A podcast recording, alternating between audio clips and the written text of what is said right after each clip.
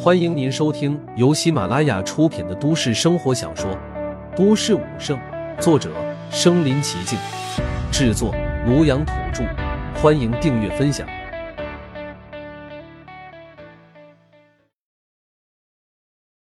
第八十九集，他们不知道你的身份。他已经看出来了，赵冉一家虽然对陆凡颇为客气，但总保持着一定的距离感，特别是赵冉。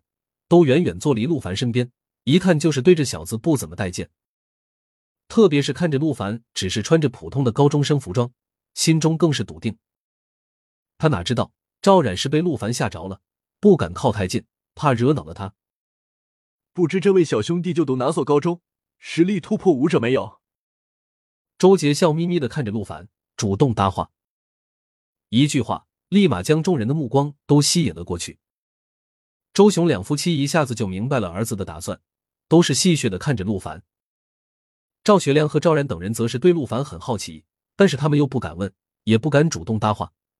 这会儿也好奇陆凡会怎样回答。云城一中高三，实力的话，确实是这个月才突破的武者。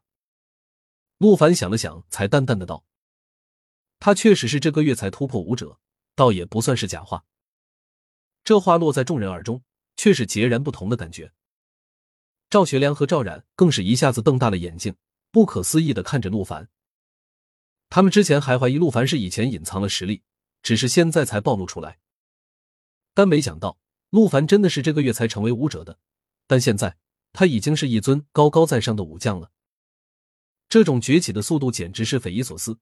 赵冉想起他之前所说的，他的天赋恢复了，那得多恐怖的天赋！赵冉想起上一次。陆凡给他借钱，还被严飞宇羞辱来着。那时候或许他还没有恢复天赋，但这才过去多久？黄熙也是小嘴微张，眼睛一眨不眨的盯着陆凡。只是这话落在周杰一家的耳中，味道就变了。周雄嗤笑一声，看着陆凡：“这位同学不是我多嘴，高三了才突破武者，你这个天赋也太差了，上大学都困难啊。”“是啊，高三才突破武者。”这简直就是一个废物！我这人嘴快，陆同学不要介意，我不是针对你。周杰轻蔑的看了一眼陆凡，假装做出一副说错话的样子。王氏也在一旁阴阳怪气的帮腔：“哎，我家小杰高一就成为武者了，高三都是高级武者了。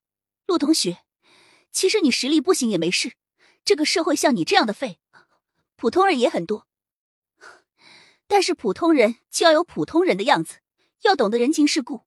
像你这样，一点基本礼貌都没有的，出社会扫大街都怕没人要啊！说罢，突然想起什么似的，转头看向周杰。对了，小杰，你这次回来不是要加入红卫武馆吗？到时候如果陆同学实在过不下去了，看在冉冉的面上，你可要帮衬着点，至少帮他找个扫厕所的工作什么的。王氏一脸认真的嘱咐道，仿佛这是莫大的恩赐。这一幕发生的太快，众人都没反应过来。等反应过来，赵学良几人皆是面色大变的看着陆凡。赵学良更是面色煞白，这周家是他带回来的，如今对一个战将如此羞辱，万一陆凡怪责下来，他可就吃不了兜着走了。蹭的一下站起身来，就要赶他们走。这时，陆凡却是开口了：“哦。”他要加入红威武馆，陆凡也是笑了。红威武馆崛起也才没几天吧，特别是今早上都被黑的不成样子了，晚上竟然就有人从燕京慕名而来了，这速度也太快了吧！王氏脸上傲色一闪，那是我家小杰是燕京大学的优秀毕业生，多少燕京的大武馆都抢着要，要不是为了建设家乡，我们还看不上红卫武馆这种小武馆呢。言下之意就是，周杰想要加入红威武馆，简直就是手到擒来的事。赵冉和黄熙脸色古怪，在人家红威武馆的总馆长面前说人家武馆是小武馆，还信誓旦旦要加入人家。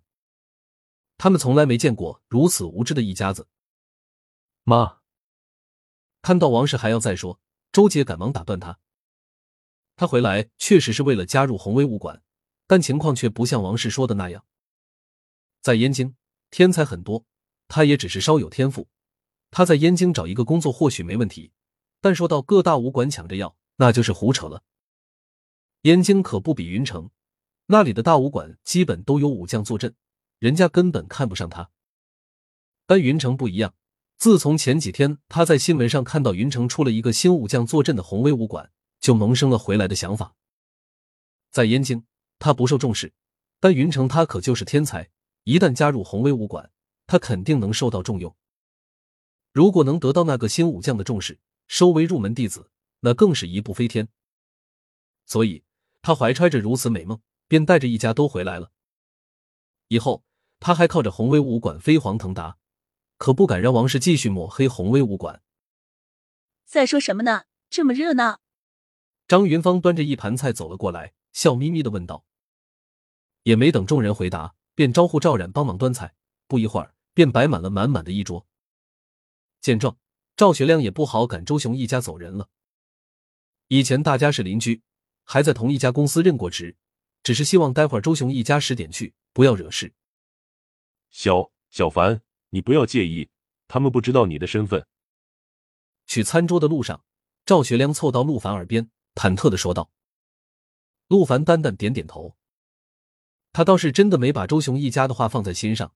这些年冷嘲热讽，他见得多了。不过，周杰加入宏威武馆的计划怕是泡汤了。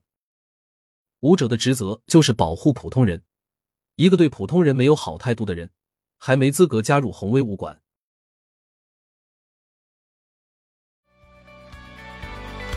本集播放完了，点赞、评论、加订阅，继续收听下一集。